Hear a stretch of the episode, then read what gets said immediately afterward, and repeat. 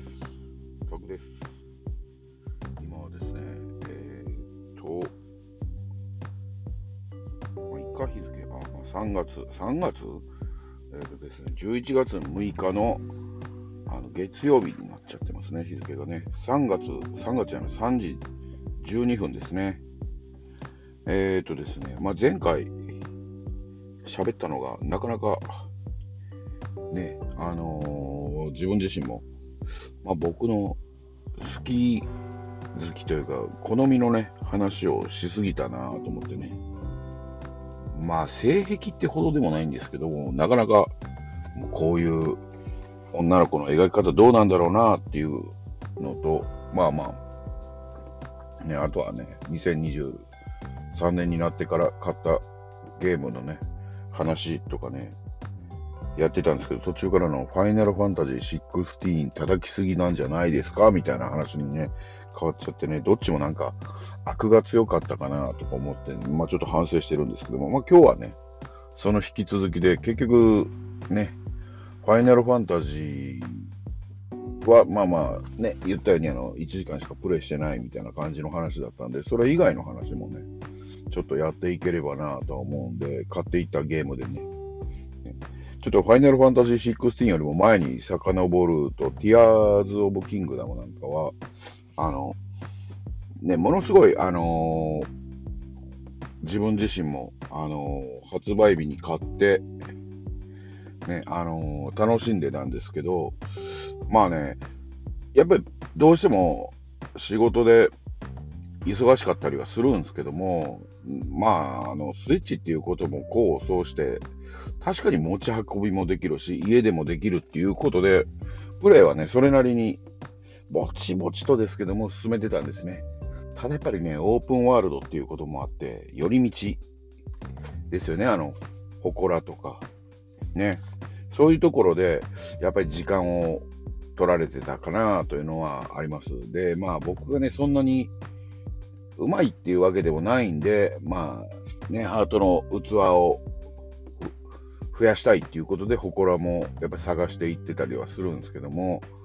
ね、そうすると、行った祠でまた頭を抱えるみたいなね、うん、そんな感じで、まあやってましたね。だからシナリオにもっと特化して、ね、やっていければ、もうちょっと早いのかなとは思うんですけれども、現在で45時間ぐらい今まででプレイしてるんですけど、まあ止まってるんですね。で、この止めた、止めたというか、止まっちゃった理由っていうのが、まあ、どっかでも話してたのかな。あの、8月、僕、結局、あの、目標としては、まあ、自分のプレイスタイルだったりとか、まあ、ペースをある程度、あのー、把握はしてるんで、まあ、ね、ファイナルファンタジーとか、間に、あのー、出てたあのー世界中の迷宮とかは、ね、手つけれないけど欲しいから買っちゃおうって買っちゃってるんですけども、まあ、本命はね、そのエースコンバット、エースコンバットじゃないわ、アーマードコア6ですね。どうしてもね、あの、アーマードコア6って頭文字で AC って書くんですよね。で、エースコンバットも確か AC なんでね、どうしても間違えちゃうっていうね、頭の中で AC っていう頭の、あの、す、あの、頭文字でね、あの、出るとね、まあ、そのアーマードコア6なんですけども、これまでにはクリアしたいっていうのが、まあ、ね、で、できるだろうと思ってたんですね。前のあの、ブレワイも、確かに僕5、60時間ぐらいでクリアしてたっていうのがあったんで、うーん、まあまあまあ、それぐらいでいけるんじゃないのかなと。ね。あのー、もちろん、あの、深掘りしすぎれば、まだ100時間でも200時間でも遊べるっていうのはね、あるんでしょうけども、あの、そんなに深掘りもしないんじゃないのかなと思ってて、もちろんシナリオばっかりというか、だけをって言って、あの、やるわけでもなく、適度に寄り道、適度にシナリオを進めるみたいな感じで、まあ、中途半端な遊び方ですよね。ねそんな感じで、おそらく60時間、70時間とかでね、クリアできるのかなっって思ってて、まあ、それぐらいまでならいけるんじゃないかと。アーマードコア6が発売されるまでには、あのね、クリアできるんじゃないかなと思ってたんですね。そしたらですね、まあ、任天堂ダイレクトで第一報が出てたので、あのー、まあ、僕も、あのー、知ったんですけども、その任天堂ダイレクトで、ヴァンパイアサバイバーっていうね、インディーゲームっていうんですかね、まあ、ダウンロードオンリーで発売されてる、発売される、今現在発売されてるんですけども、これがですね、まあ、えっ、ー、と、いくつかのポッドキャストさんなんかで、まあ話題としては聞いてたんですね、昨年。スチーム版であったりとか、スマホかなんかでも出てたんですかね。あの、まあ、要は、あの、コンシューマーゲーム機では出てなかったんですけれども、あの、それが出ると。確か、そのスイッチ版が最初じゃないのかなと思ってて、あ、これが話題のあのヴァンパイアサバイバーなんだって思って、で、まあね、上から見下ろしたドット絵のね、画面でもう好みなんですよね、そういうのがね。で、ね、あのー、まあ、任天堂ダイレクトのね、あの、プレゼンなんかもなかなかうまいもんで、確か方向キーだけしか動かさないとかね、そんな、すごいお手軽なんですけど、なんかあの、うーん、ドット版の三国、新三国無双みたいな、あの、わらわら感のね、ゾンビとかモンスターの、からね、30分間耐え抜けみたいなね。で、まあまあ、これ面白そうだなと思って、まあ、値段がね、確か5、600円とかそんな感じなんで、まあ、ぶっちゃけそんなに、あのー、プレイ時間が長いとか、ハマるなんてことは想定してなかったんですね。うん。そういうところもあって、まあ、それはね、あの、プレイして、クリアまでには大した時間はかからない。意外とそれで、それでも面白いから、あの何度も繰り返しプレイできるっていうところがあったとしてもね、あの、そんなに、あの、知れてるだろうなと思ってたんで、当時、まあ、その値段からしてもね。で、まあ、発売日に買って、まあ、ダウンロードですけど、スイッチでやって、まあ、そっからですね、虜になっちゃいましてですね。うーん、なんかあのー、これね、別に比較する必要は本来はないんですけど、僕の中で、あの、ティアーズ・オブ・キングダムが止まり、ヴァンパイア・サバイバーが、その後ずっと、あの、しばらくやっちゃうっていうのは、そのゲームの気軽さみたいなところがあると思うんですね。で、あのー、ね、あと、もう一つはやっぱり、大して説明がないんですけども、ある程度分かりやすいっていうね、そのゲームデザインもあったりはするんですけどもね。うん。で、あの、ま、まずね、あの、敷居の低さっていうのがあるんですよね。これはね、あの、ゼルダもすごい、あの、後で、あの、話す、アーマードコア6に比べると、まあ、フロムさんのね、ゲームなんかに比べると、難易度的には別に極端に高いわけではないし、死にゲーっていうほどのね、あのー、難易度ではないんですけれども、やっぱりね、オープンワールドっていうことで、あのいろんな情報っていうのが、やっぱり自分の目であったりとか、ね、あの指先にやっぱりいろいろ集積されるっていうところがあるんですね。それに加え、それにね、加えてっていうか、それに比較して、やっぱりあの、ヴァンパイアサバイバーって方向キーしか動かさないっていうね。多分ね、これね、ヴァンパイアサバイバー分かっ、んまあ、やられてない方からすると、例えばなんか、重めのゲームですよね。そのまあ、オープンワールドだったりとかした、合間にちょっと疲れたなって言って、テトリスとかをやられるとね、ものすごい逆にテトリスの方が、あの、ちょっと長時間プレイしてしまったみたいなことってないでしょうかね。まあ、それに結構近くてですね。で、まあ、あの、ゲーム内のね、またそれが実績システムみたいなのもね、あの、優秀で、あの、これでこういう条件でやると、このキャラが解放されますよっていうね、あのー、まあ、あの、ドット絵の新キャラっていうのがね、結構いるんですね。で、その新キャラっていうのは、ね、あのデフォルトでついてる武器が、例えば最初はあの無知だった人が別のキャラではナイフだったりとか、別の人は魔法だったりとかっていうね。で、あのゾンビとかを倒していくと、水晶玉みたいなのをもらう、クリスタルみたいな形のね、やつをもらっていくんですけど、それでレベルアップしていくと、パワーアップできるんですけども、あの、そのヴァンパイアサバイバーの面白いところは、そのパワーアップのビルドみたいなところがすごい面白くて、うん、どこに何を、あの、どこに何をっていうか、あの、どういったパワーアップをしていくかっていうことで、やっぱりその後の、そこのね、ゲーム自体の30分間の生存率っていうのが変わってきたりもするので、それを考えながらやっていて、あ、あの、30分持たなかったら、ああ、ダメだったか、みたいな感じで、ね、もう一回やっちゃうっていうね、リトライ性も、やっぱりちょっと高くてですね。で、まあまあ、これは、あともう一つはですね、あの、やっぱり30分っていうのが絶妙だと思うんですね。僕がモンスターハンターがあの大好きなやつにですね、まああの、一つのクエストが確かあれ50分だっていうね、どんなに集中したって50分以上集中しなくていいんだみたいなね。まあ僕、もう疲れちゃうと途中でね、スリープとかかけちゃうんですけどね。まあそういう感じで、その、これからやることがどれぐらい時間がかかるのかみたいなのを、あの、ある程度目安として分かっちゃうっていうところも、まあ、やっぱりあの、ね、あの、腰を据えてプレイするあの、要因の一つだったのかなというところがあって、うん、まあ、ゼルダ、ね、ティアキン自体は、あの、オープンワールドの中では、比較的、まあ僕もオープンワールド実は、そんなにね、数多くクリアした、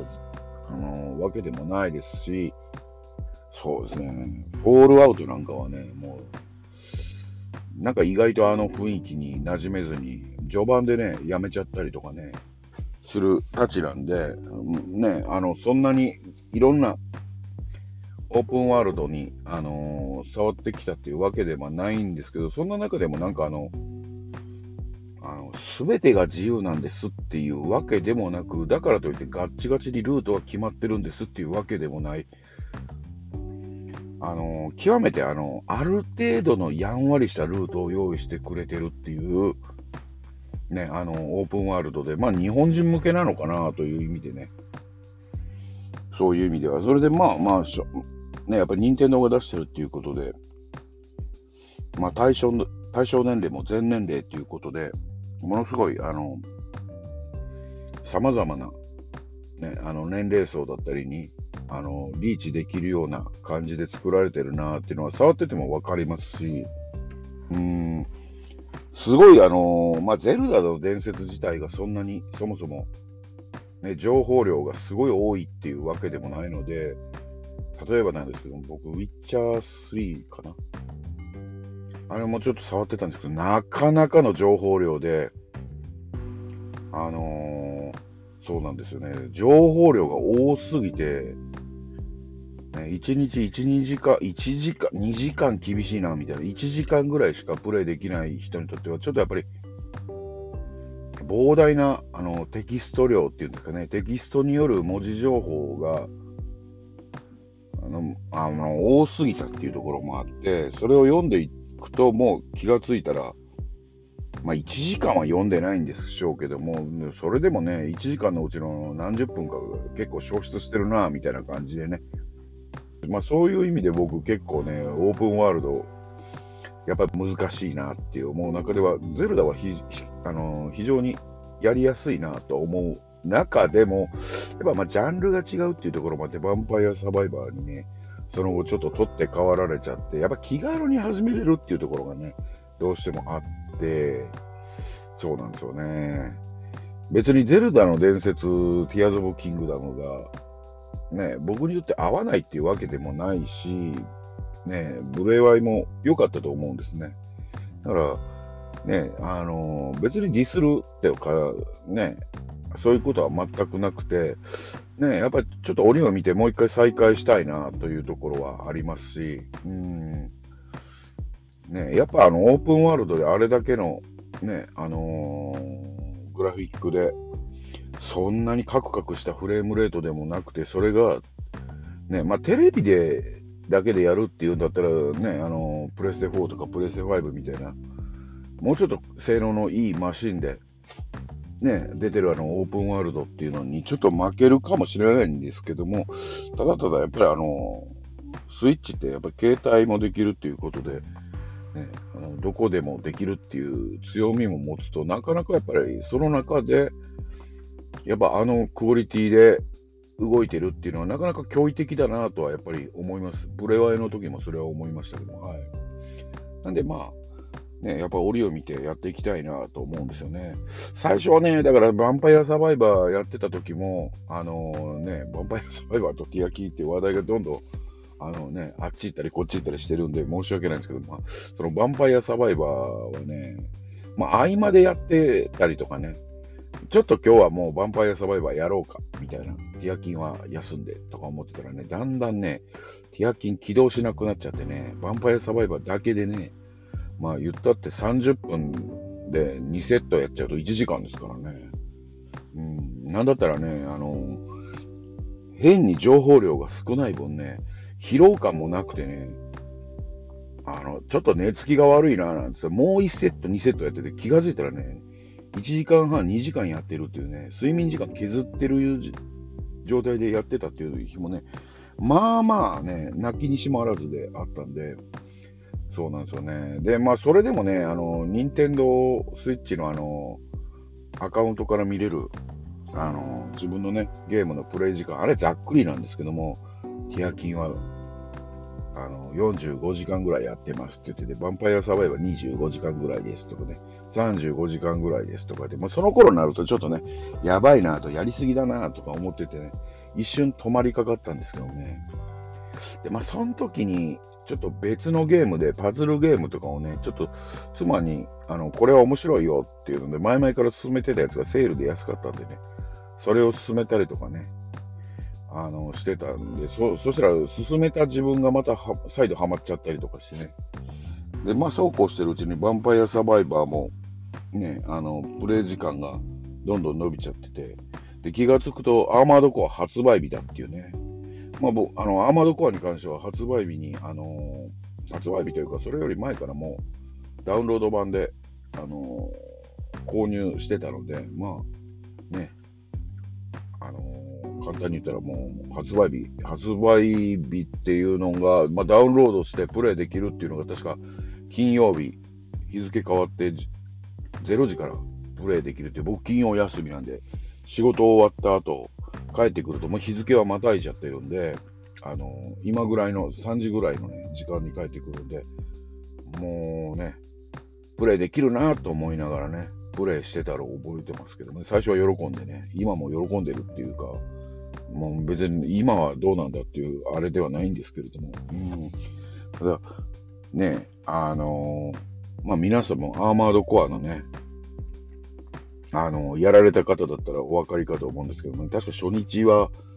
あのー、ツイッター、あ、まあ X ですかね、のトレンドにも入ってたと思うんですけど、チュートリアルのヘリっていうね、もう僕もそこでもやられて、もう心折ら折られるんですよね。俺の知ってるアーマードコアってこんなんだったっけっていうね。古いアーマードコアしか知らないもんで、ね、あの、記憶というかね、何本か買ってるんですけど、そんなにやっぱりチュートリアルから、ここまで心折られるっていう記憶がなかったんですね。うん、っていうので、まあね、そこにね、サクッとね、やつが入ってくるんですね。ヴァンパイアサバイバーさんがね。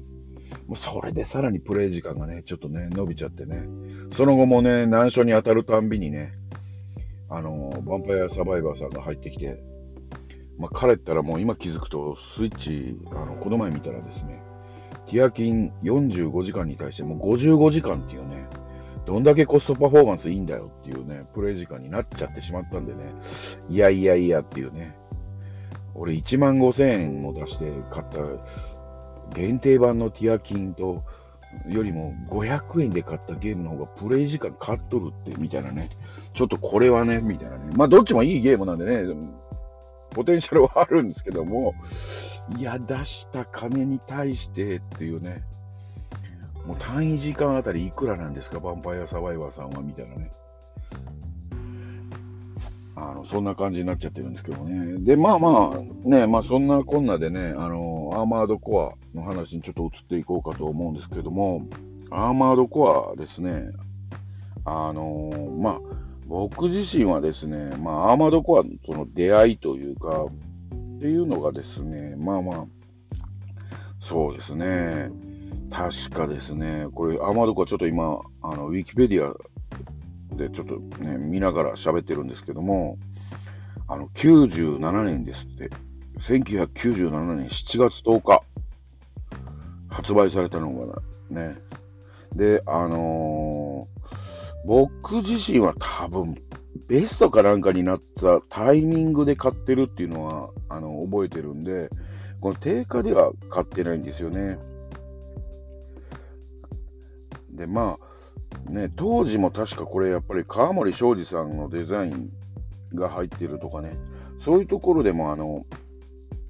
有名、有名というか話題にはなってたと思うんですよね。まあ、あのちょっとですね、今、そんな喋り始めてあれなんですけども、一旦ちょっとここらで、ちょっと21分ぐらい喋ってるんで、一回ここで、すいません、一旦切りますね。引き続き喋りますけども、はい。ど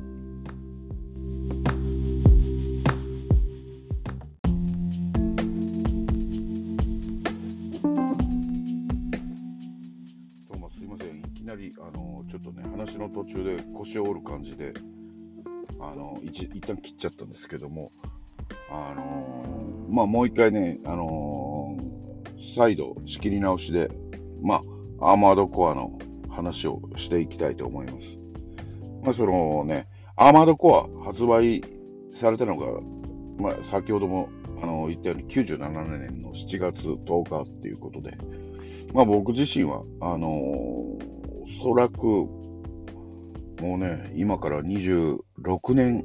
前の話なんですね。四半世紀過ぎてるっていうね。そうか。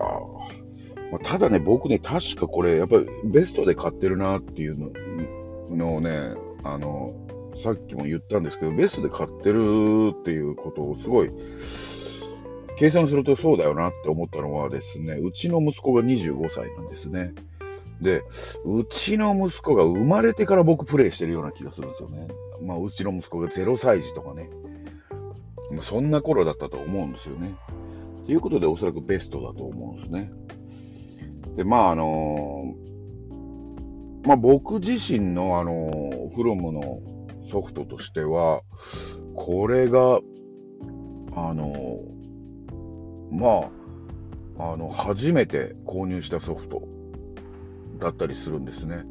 もちろん、あのプレステを発売日からあの買った身としては、ね、あの12月3日ですよね、94年でしたっけから買ってる身としては、あのキングスフィールドっていうね、作品がものすごい、あのまあ、すごい話題になったかっていうと、ちょっとその辺は、ただ僕の仲間内の間では結構話題になってまして、あのー、それがね、僕がと、僕当時あの、ゲーム系の専門学校に行ってたんですね。まあ、そういうところもあって、まあ、やっぱりそのアンテナのね、アンテナというか感度の高いアンテナを持ってる人間が何人も周囲にいたので、まあ、そっち方面からの話っていうのも当然聞きますし、で、当時僕ちょっとバイトというかね、学校行きながらあの、あの、なんていうんですかね、新聞配達をするっていうね、バイトみたいなことしてまして、まあ、ちょっとした軽く苦学生みたいなことやってたんですけども、そうしたらやっぱりそこの販売所にいる同年代のね、まあ、あの僕より1個年下とか2個年下のね、子たちからもね、でもゲーム大好きな子らがやっぱりいたんで、まあ学校こそ違うんですけどもね、だかそういう中でやっぱりキングスフィールドが面白いっていう話でね、まあよくあの、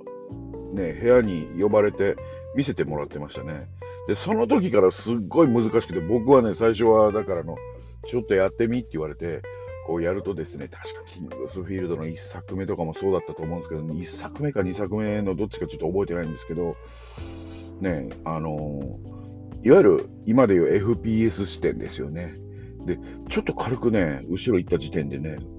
すごい断末魔とともにね、崖から落ちて死ぬみたいなね、なんだこりゃみたいな感じだったんですけども、ね、それ説明もないんですよね。だからもう、そういうね、当時からその、なんていうんですかね、あの、難しくしてるけど、だからこそ得られる達成感っていうところだったりとか、その、まあね、今も、あのー、あるフロムノーなんて言われたりはするんですけど、多くを語らずして、ね、作品内の中から、あのー、限られた情報の中から考察するっていうね、ああいうのであったりとか、まあ、確かにね、キャラクターの名前とかね、あの、かっこいい美青年のあの顔のグラフィックがあるとか、そういう感じのね、ゲームでもなかったですし、ただプレイした人っていうのが、よほどのことがない限りね、やっぱりすごいベタ褒めするんですね。でも絶対にみんながみんなやるようなゲームでもなくて、あの、そうですね、難易度が高いっていうところがあったとは思うんですよね。うんで僕はですね、そのロボットものっていうことで、当時ね、あの、まあ、あの、アーマードコア以前とか以後でも、あの、ロボットを扱った 3D のものって結構出てたとは思うんですよね。ただ、僕自身がそれがどうなのかなっていうと、うん、それ動かしてるのはロボットかもしれんけど、ロボットの形つったって、俺が動かしてるロボット見えねえじゃんだって FPS 視点だから、みたいな感じでね。あの、やってるキリークザブラッドっていうね、ゲームとかね。まあ、ね、ロボットロボットしてるんではあるんですけども、いわゆる簡単に言ったら、あの、そのロボットをビルドするっていうことであったり、ロボットが映ってないとかね、ロボットは出てるんだけども、それはガンダムだしな、みたいなね。まあ、若干あった中で、やっぱり自分の好き好きに、あの、パーツを交換して戦えるっていうところに、うーん、当時すごい、あの、注目した覚えがあります。で、発売日に買わなかったっていうのは金銭的な事情なのか、ちょっとその辺も何なのかは覚えてはないんですけれども、あの、別のゲームをやってたからなのか、ただやっぱりフロムっていうメーカー自体が、うーん、おそらくなんですけども、僕の中ではやっぱり、あの、ちょっと、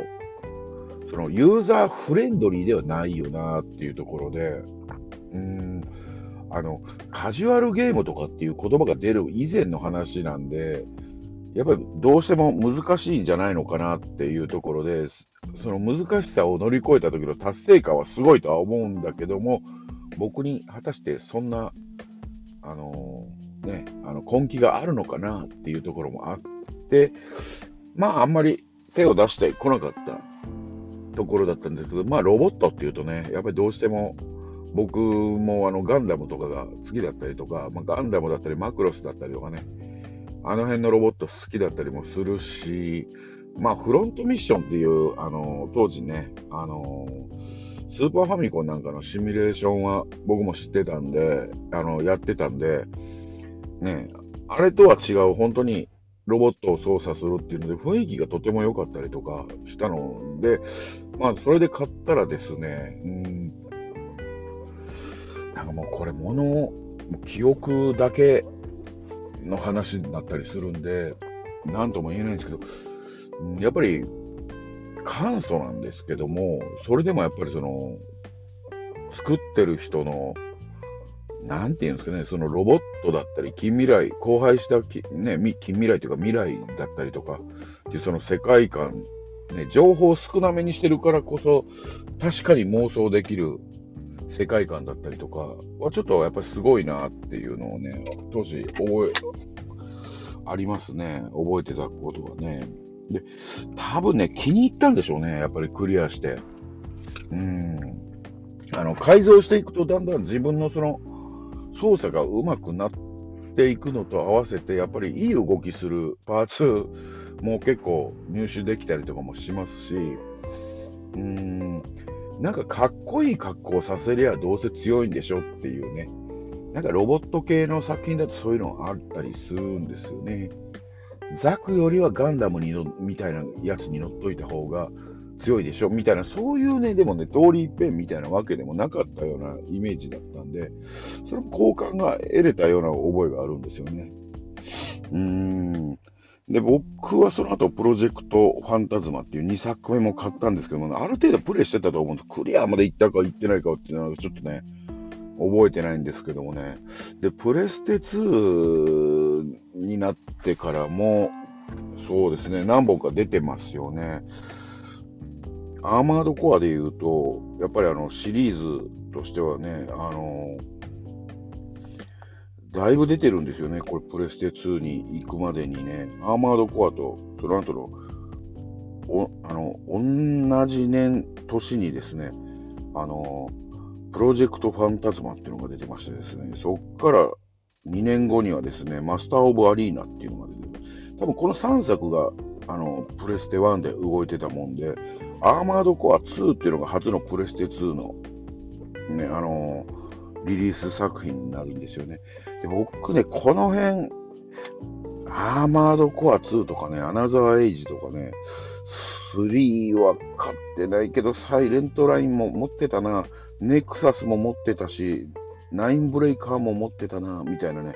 意外とね、なんか買ってるんですよね。多分おそらくあの廉価版になってたようなやつを買ってたのか、中古でお求めやすかったからっていうところもあったと思うんですけども、なんかね、僕、定価で買ったのはね、後々はアーマードコア2かアナザーエイジかのこの辺ぐらいだけじゃないのかなっていうね。で、まあ冒頭なりちょっとミッションやって進めていつの間にかやらなくなるみたいな感じのね、パターンだったんですね。で、まあね、その後、あのー、なんですかね、アーマードコア4とか4アンサーに至って全くやってなくてですね、結構、ね、あのー、その文化っていうか、その、アーマードコアっていうのが、一時あの、フロムさんが、あのー、なんていうんですね、確かあの月刊アーマードコアとかね、週刊アーマードコアだとか忘れたんですけども、あの、数ページ、もう多分、4、5ページぐらいの、あのー、小冊子みたいなのをゲーム屋さんとかに置いてて、それを僕、もらうのが好きで、当時あのゲーム買おうが買う前が週に1回は必ずゲーム屋に覗いて、覗くのが趣味だったんで、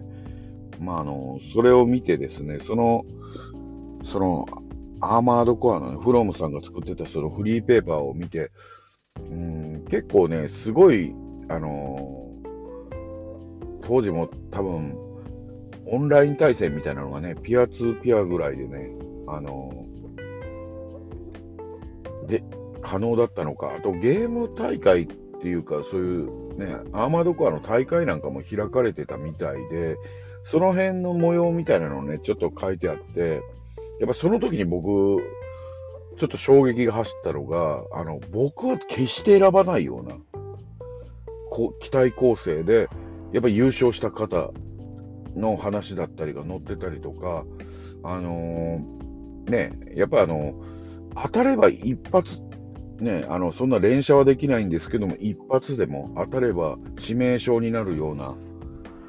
まあ、キャノン砲というんですかね、大砲みたいなのを撃つ人もいれば、やっぱりマシンガンみたいな、一発自体はそんなにダメージが蓄積されないんですけども、ね、数、ね、やっぱあのぶち込まないとダメみたいなね、そういうので攻める人もいるっていう、本当にあの、ね、10人トイロみたいな感じで、機体構成を考えて、あの、それでミッションだったりとか対戦だったりをこなしていくっていうスタイルですよね。だから、僕はさっき、あのまあ、どうせガンダムみたいなかっこいい機体にすりゃ勝てんじゃないのっていうのとはちょっとは違うなっていうのまでは分かってるんですけども、ただどっかで、とはいえ何パターンかのスタンダードな種類が用意されてるぐらいで、僕が選んでるのはその何パターンかあるスタンダードの一つなんだろうなって思い込んでる節はやっぱりね、どっかでやったと思うんですけども、まあ簡単に言うと僕は普通のあの2本足使ってるんですけども、当時、うん、それぐらいしか眼中になかって、やっぱりキャタピラだったりとか、ホバー仕様の足だったりとか、逆関節とか、4本足とかっていうのは結構色物的な感じなのかなっていうので、あんまりね、使わなかったんですよね。だけども、それを使って、あの、まあ、それの特性を熟知して、使いこなせれば、それはそれで、あの、ちゃんと機能するんだよっていうことをね、そのフリーペーパーの中からすごい読み解くことができて、あの、対戦格闘技ゲームとはまたちょっと違った奥深さがこの世界にはあるんだなっていうのを、旗からそのフリーペーパーから覗いたレベルなんですけども、すごいいいなと思ったのを覚えてます。まあそうは言っても僕自身はね、その、まあ、ゲームはそこそこ買ってる癖して、そんなにプレイ時間が当時も、ね、いろんなゲームやりたいとかね、まあ、ライト、ライトユーザーに近かったとは思うんですよね。あっちをつまみ、こっちをつまみっていうことでね。だからやっぱり一つのソフトにがっつり何十時間とかでプレイ、何十時間、まあ何百時間まではプレイ、ね、あのー、してなかったと思うんで、固めにいいなとか思いながらね、でもいつかそういうのをやりたいなとか思ってたんでしょうね。で、アーマードコア4とかね、4アンサーがね、結構わ、まだ、あのー、僕が当時行ってた職場なんかでは、あのー、やってる子が一人いて、360番かなんかでやってるっていう子で、僕も当時360持ってて、面白いですよ、みたいな感じで、すごい、あのー、いい評判も聞いてて、まあ当時、その彼が楽しそうに話してたんで、あのー、まあいいな、いや、僕もやってもいいかもなとか思ってたんですよね。で、まあタイミング的にはでもだいぶ後だったんで、まあ、次回作出たらちょっとチェックしてみようかなとか思ったらですね、なんか5のアナウンスがなんかあの、オンラインをメインにしたっていうような話になって、まあ、一気に僕そこでね、ちょっとね、やっぱりね、あの、うん、オンラインか、みたいな感じで、うん、距離を置いちゃったっていうところがあるんですよね。まあもちろんプレイもしてないですし、うん、なんか当時オンラインでやるってなると、やっぱりその、今でいうとこのプレイステーションプラスとか、Xbox だとやっぱりその Xbox ライブだったかな。うん、Xbox ライブゴールドみたいなね、やっぱりそういうのに入らなくちゃいけないっていうのと、やっぱり自分だけじゃなくて、他のプレイヤーと時間を合わせなくちゃいけないっていうところもあるし、まあね、あのー、他にも自分が、まあ、簡単に言ったら、その相手に合わせて自分のライフスタイルが崩れるんじゃないかとか、その逆にね、そもそもこれはいるんだ、えなのに、あの、プレイ人口はそんなにいて、いつでも、ね、そのチームを組むのか何なのか分かんないですけど、できるんだろうかとかね。まあ逆に今、まあ今風に言うと、やらない理由を先にいくつか考えて、結局通らなかったっていうのが正直なところだと思います。で、そうですね。まあ、アーマードコア、いつかまたやりたいなって思ってたら、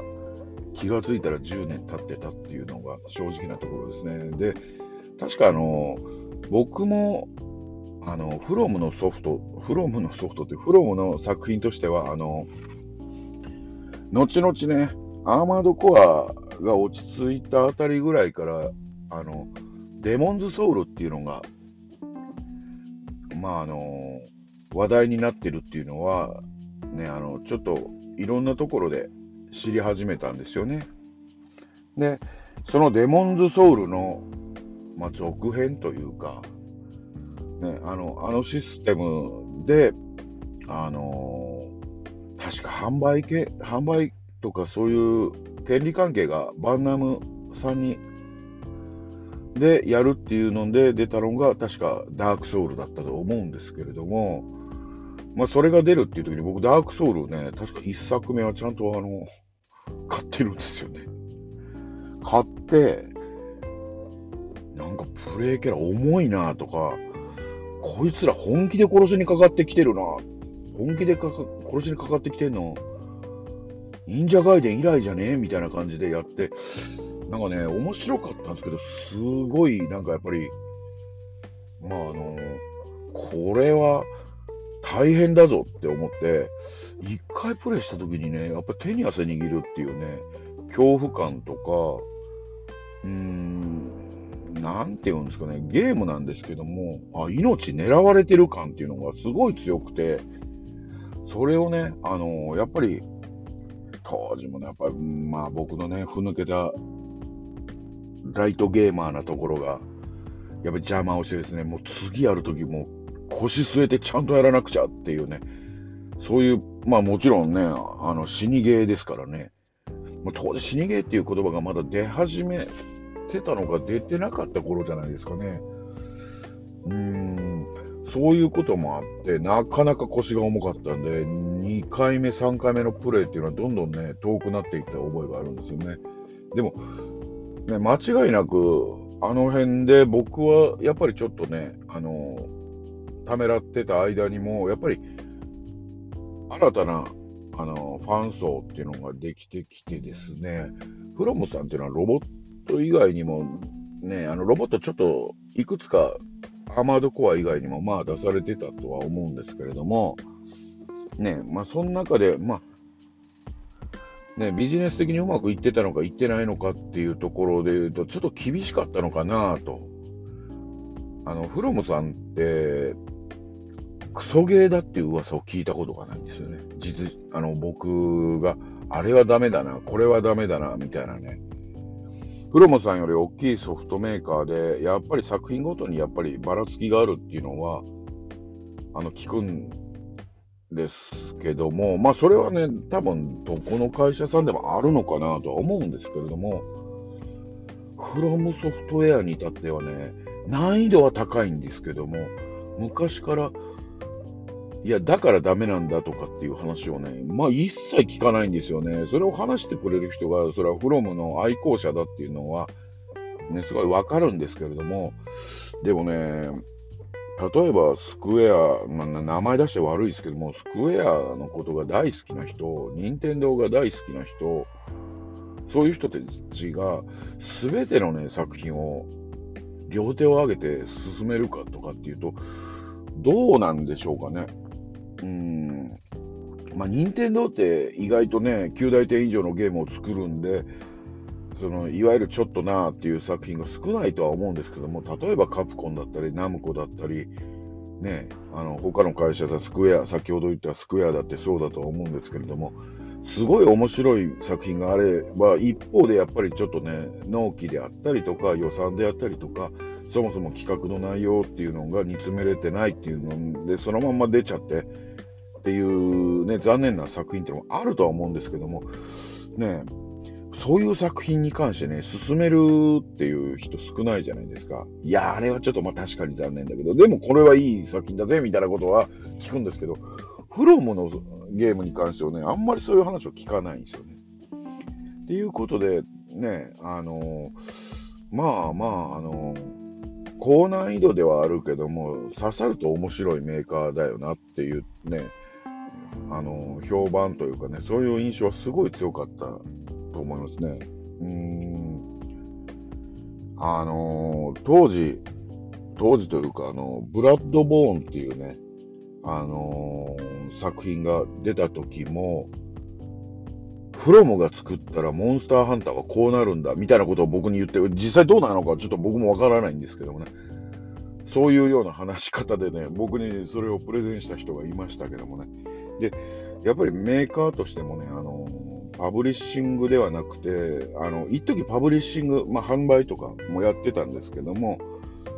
ね、あの、アーマードコアの時とか、初代のアーマードコアとか、アーマードコアとかはそうですよね。うん。それがやっぱりあの、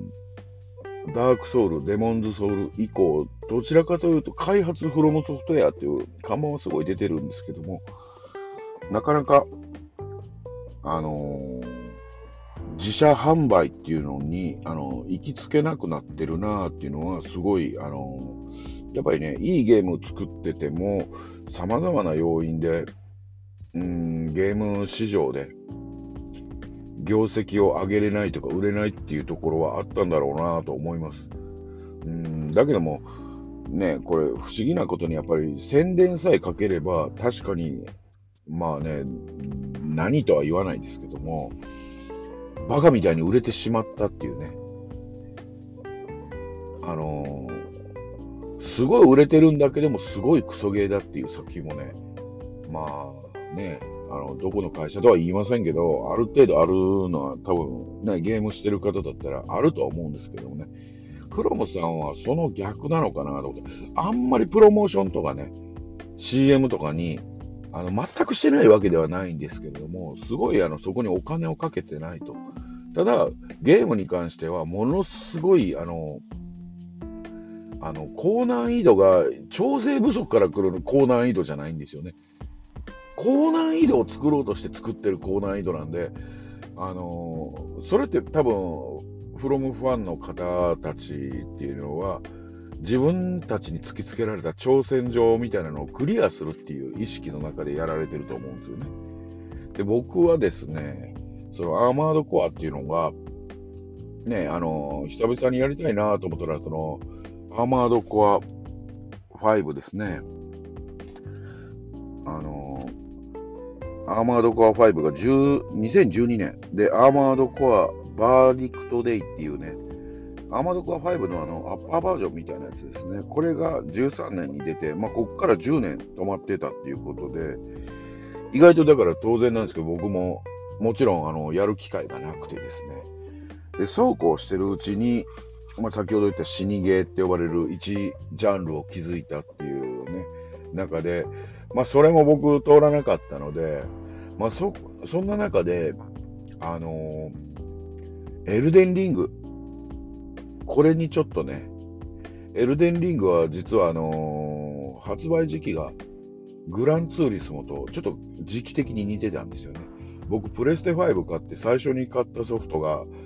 あのー、グランツーリスモだと思うんですよ。確か、プレステ5用のソフトを。で、あのー、まあ、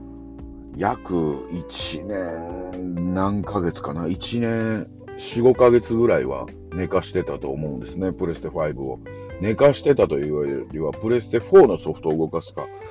ね、配信系のソフトを、あまあ、YouTube とか Netflix 見るぐらいしかもうなくてですね、寝かしてたんですけども、どっちかだなと思った時に、あのー、まあ、今全然余談なんですけども、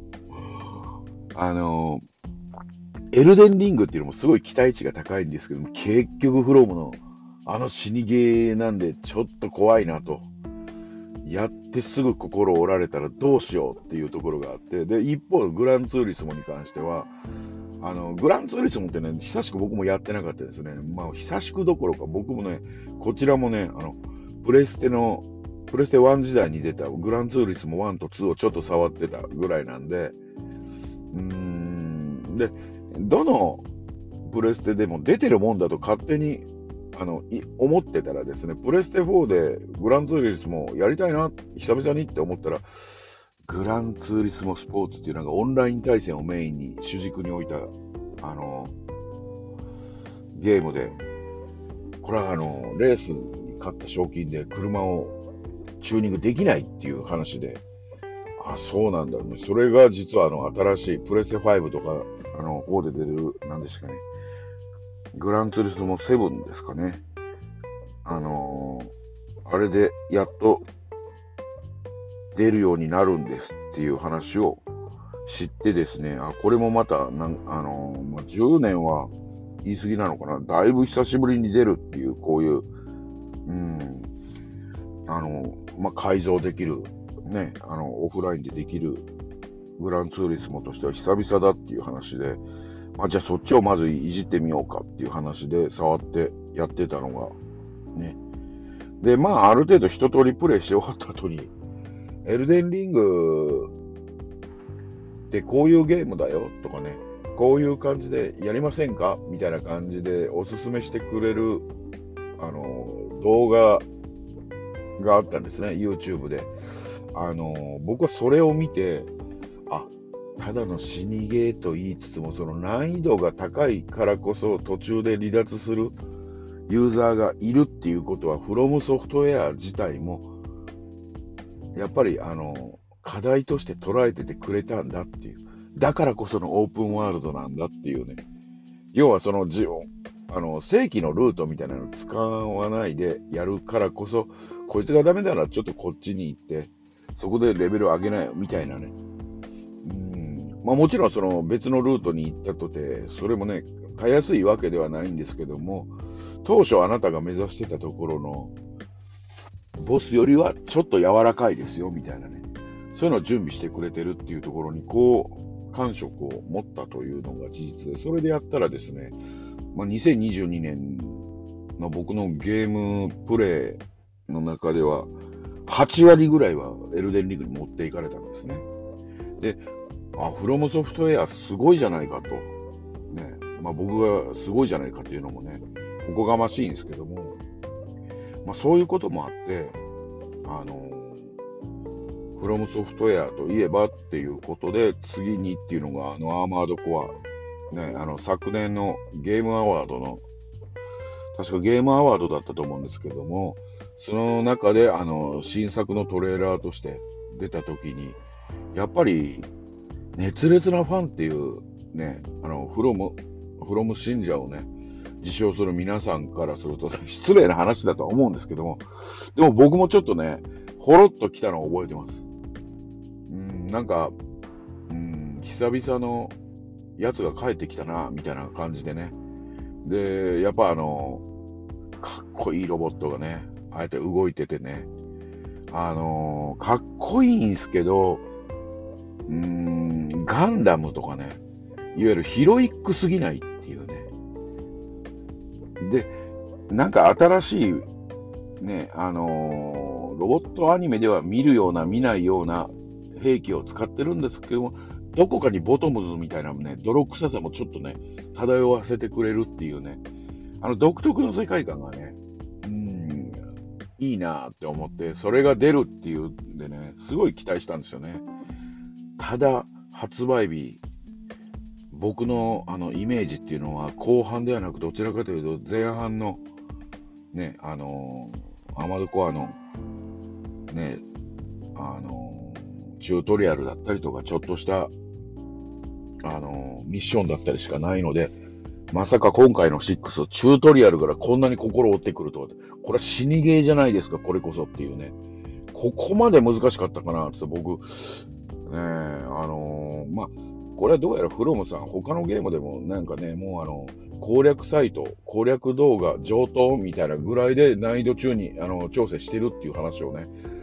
あの聞くんで、まあ当時もね、それをもっと早くに知ってたら、思い出してたら、まあね、動画サイトとか、動画サイトとか YouTube あたりでね、攻略動画でも見たらね、また分かったんですけど、当時ね、そんなもんもね、見ずにね、プレイしてました。発売日は、アマードコア6は。アーマードコア6のために僕、有給休暇をね、2日ぐらい取りましたもんね。2日か3日取って。だけど、チュートリアルのヘリがね、全然倒せなくて。うーん、もう何回か挑むんですけども、集中力も持続しないから、そうなんですよね。5回ぐらいやるともうちょっと折れるんですよね。で、そこにサクッと入ってくるヴァンパイアサバイバーさんね。で、また30分ぐらいやって、ね、また4、5回やって、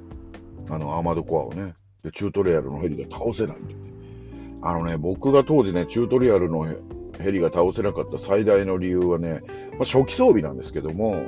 ああの、やるのね、あの、ビームサーベルみたいなね、あの剣があるんですけども、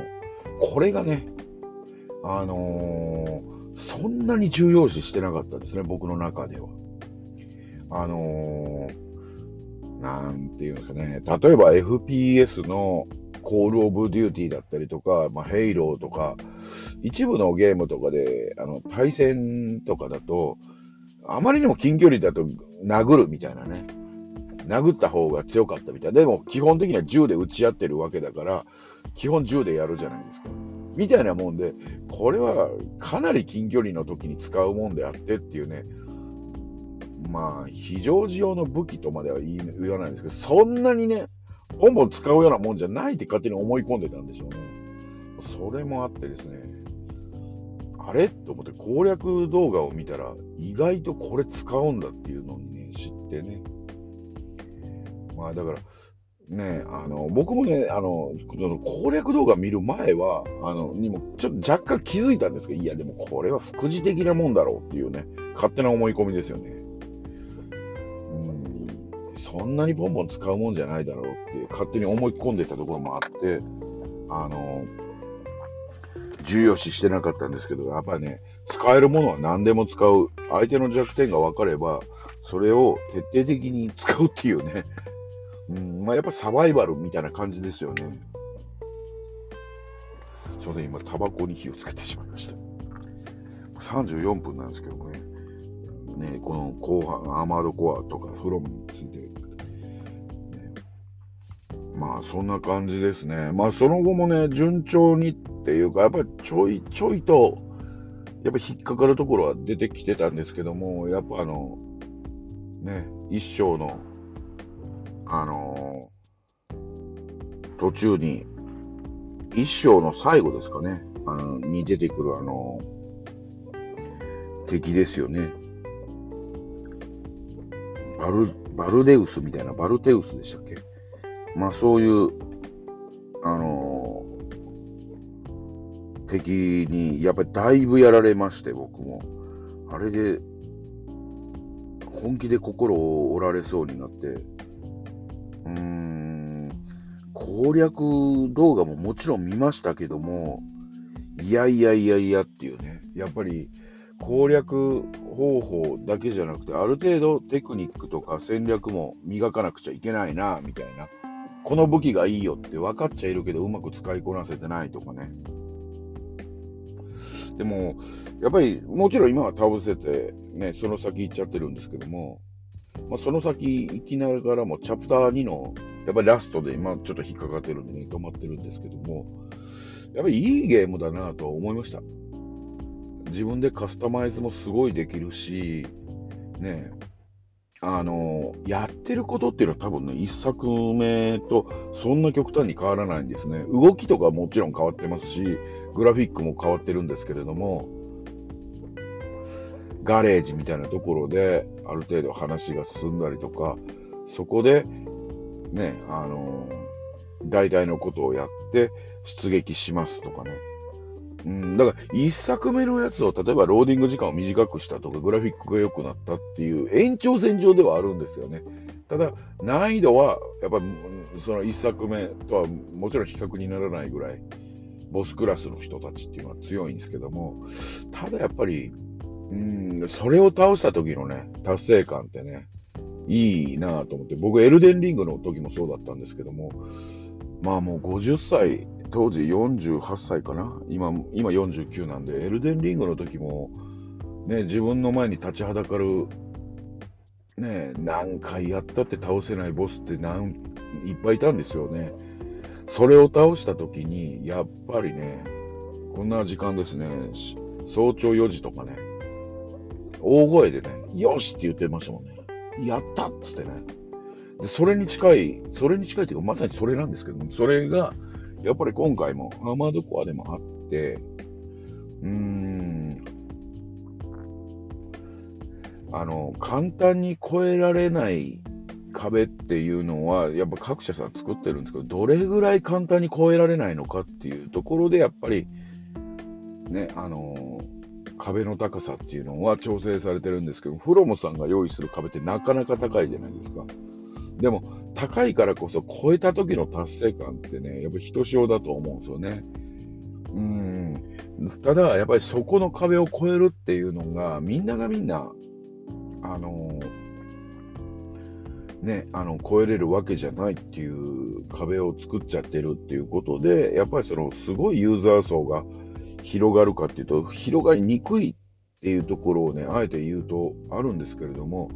そこの壁をね、ある程度低くして、ね、あの、実はあのキャあのヒットというか、それまでもヒットしてたんですけど、さらに大きなヒットにつなげたのがモンスターハンターかなとは思うんですけれども、確か初期のモンハンってすごい難しかったのを覚えてます。僕はちなみにあの、一部ではひどい言われ方をしてるんですけども、あの、ドスが大好きで、僕は実は1作目でちょっとね、心折れて、あれだったんですけども、2作目は妻と一緒にやるっていう話で、ね、あの、オンラインでっていうので、妻があの、大好きな声優さんの一人だったあの沖合龍太郎さんという人が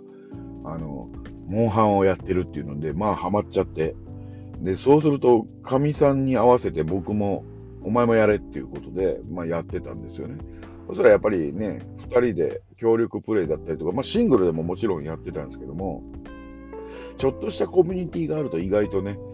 モチベーション上がったりするっていう恒例だとは思うんですけども、あの当時でもやっぱり難しかったと思います。ん、後々、やっぱりモンスターハンターポータブルセカンドとかやった時にちょっとマイルドになってるなとかね。で、作品を重ねるごとにだいぶマイルドになってきたな、みたいな感じになってきて、ね、なるんですけど、その分、やっぱり敷居が低くなった分、あの、多くのユーザーが入ってこれたっていうのも事実あるんですけども、フロムさんはそこをね、あんまりまあ、多少下げたりはしてるんでしょうけども、やっぱりでも、下げることによって、あの、超えた時のね、達成感っていうのも、すごい、やっぱり、あの、あると思うんですよね。高い、高ければ高いほどね。で、またね、あの、やっぱり、狙って壁を高くしてる、高難易度にしてるっていうところって、すごい、あの、調整が大変だったと思うんですね。不条理じゃないんで、これはモンスターハンターとかも、そこがあるとは思うので、ああ、自分がこういう動きしたからダメなんだなっていうのと同じで、あの時、打ってばっかりじゃなくてね、叩いてばっかりじゃなくて、ここは2回叩いて1回引くとか、そういうのをね、ちゃんと自分でやらなくちゃっていうのをね、調子こいて5回ぐらい打ち込んだがためにね、相手の一撃食らったらね、体力の半分持ってかれましたみたいなね、もう回復薬がありませんみたいなね、それって多分、モンスターハンターだけじゃなくて、アーマードコアとか、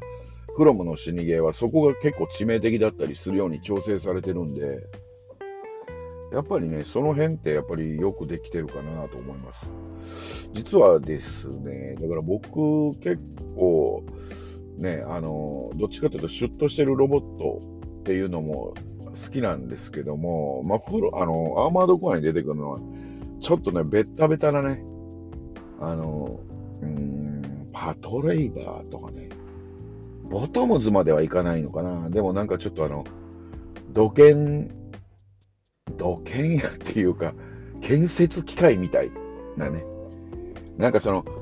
決してこれアニメにしたら主役機ではないよな、みたいなデザインにするのがすごい好きで、うん、それで頑張ってるんですけども、ね、ただ、キャタピラとかまだやってないんですけどね、うん。そういう意味でね、まだまだあれは楽しめるよなっていうところがあるんで、今後もね、ちょっとね、時間をとってやっていきたいなとは思ってます。お、あの、ちょっと一旦ここで閉じますね。閉じますっていうか、一回切りますね。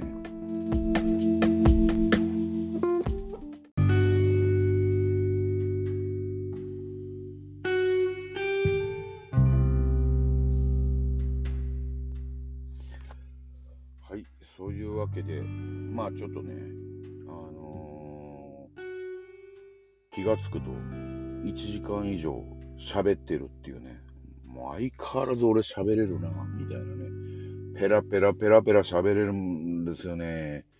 ね、これ仕事の後なんですけどもね。とっととゲームするか寝ろっていう話なんですけども、気がついたらですね、まあ3時とか言ってたのに、もう今4時21分ってことね。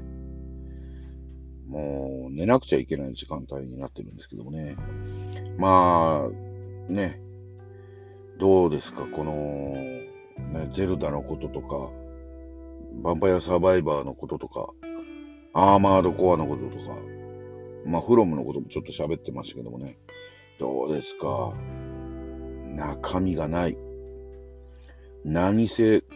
ィアキンのあの敵がとかね、あのアイテムが、あの場所がなんてこと一つも言ってないっていうね、何一つネタバレが入ってないっていうね、アーマードコアに至ってはチュートリアルのヘリぐらいしか言ってないんですよね。あ、バルテウスだっけ？あれは言ったか。もうほぼほぼネタバレがないっていうね。いやー、薄っぺらいですね。自分で喋っててちょっと驚きます。ね、それでも1時間喋れるっていうんだから、すごいな。我ながらよく喋る。ねまあね、これ何がいいってね、これをね、結局は僕が仕事中とかにね、チクチクとよく聞くっていうだけの話なんでね。いやー、まあね、あの、途中咳込んだりとか、あの、もうちょっと、ね、僕、ヘビースモーカーな方なんで、ちょっとね、タバコ吸ったりとかして、お聞き苦しい点はあるかと思うんですけども、基本ね、誰に向けて作ってるかっていうと、僕に向けて作ってるっていうね。ね、まあだから、そういうところもあるんで、まあご容赦願いたいなと思うんですよね。もう、分かってくれる人だけ聞いていただければ、もうそれで結構ですっていう感じなんで、あのー、やっぱ気に食わないなって思う方がね、いらっしゃったらもうそっと、そっとじゃなくてもいいんですけども、もう、ね、リストみたいなところから削除していただいて、ね、まあ、聞かないでいただいて結構ですので、もうね、本当に僕自身がね、そんなにあの、身のある話をしてるっていうわけでもなくて、まあ、どっかにいるね、ゲーム好きのおっさんのくっちゃべってるのを聞いてるっていうだけのね、そういう番組になっちゃってるんで、まあそういう番組というか、そういうのを聞きながら、あのー、まあ仕事自体がね、一人の仕事だったりするんで、ね、あのー、聞いてると、まあいいかなと思って、あのー、やらせてもらったっていうのがね、正直なところなんで、まあね、ただ、まさか僕もね、今日ね、あの前半後半とか第1部、2部とかよく言うんですけど、言って僕今撮ってるんですけども、2つ撮れるとは思わなかったんですね。勢い余ってね。で、もっと言うとね、前半はね、あの、20分ちょっとでやってるんですけど、後半はね、意外と40分超えでね、ちょっと驚きました。俺こんなに喋ってんの？っていうね、一人でしかもね。これ対談というか、あの、相方さんがいてね、喋れるんならまだしも、ね、俺よく一人でペラペラとここまで喋れるなと思ってね、すごいなと思って。前も言ったと思うんですけど、本当に口から先に生まれてきたやつなんだろうなってね、我ながらちょっと驚いてますね。50にしてね、50って49なんですけども、そりゃ話まとまらんわっていうね、あの、僕が喋ると話まとまらんわな、みたいな感じでね、ペラペラペラペラとよく喋れるな、と思いますね、本当にね。まあね、まあそんなね、ペラペラペラペラ、ゲームのこととかなんか喋るんでね、今後もよかったらお付き合いくださいとということで、ね、最近ね、あの、そうやってペラペラペラペラ喋るのが好きなんで、こうやってね、一人で撮ってるだけでもね、意外と楽しかったりするんですよね。ただ、目下の悩みは、もう前も言ってるんですけど、公開したいんですけども、タイトルを決めてないっていうことでね、あの、僕ペラペラ喋るじゃないですか。で、あの、仕事中ちょっとね、自分のを聞いた後に、あの、また、あの、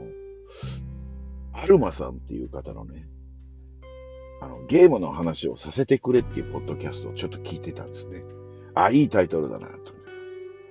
ゲームの話をさせてくれっていうタイトルいいなと思ってね。僕もね、ペラペラペラペラ、あの、喋ってるじゃないですか。俺の話を聞いてくれとかいうタイトルもいいなと思って、完全にこれパクリだなと思って、これは、このアルマさんっていう人も怒るなとかね、なんか、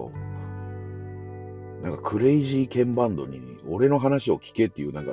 そんな歌があったなと思って、なんか別の方面からもなんか怒られそうだしなと思って、ね、このタイトルもダメだなと思ってね。なんかね、いいタイトルがね、思い浮かべばいいんですけどもね、どれもこれもね、もう1時間超えてるからな。やっぱりタクの喋って喋って60分みたいなね、その昭和のなんかね、トークバラエティみたいな番組名でもいいのかなと思いながらもね。いや、自分でそんなタイトルつけると60分っていうね、あの、くさびをね、やって、もうルールというかね、やっちゃうと、後々しんどいよな。毎回毎回1時間は無理だろうとかね、勝手に思ってたんですね。もうこれすでにね、3回目なんですよね。もう1時間も超えちゃってるっていうね。これ、時間さえあったら、俺、まだ喋れるもんなと思ってね。明日が休みだったらもっと喋ってるよなと思ってね。怖いなぁと。まあ、そんな感じで今日はね、もうそろそろあの、収録も終えて、ちょっと寝ようかと思います。メタルギアちょっとやりたかったなまあそんな感じで、あの今日はもうご飯を食べて、ね、遅い晩ご飯を食べて寝ます。明日に備えて、もう明日なんですけどもね。まあ、数時間後にはまた出勤なんでね、また頑張っていきましょうということで。それでは、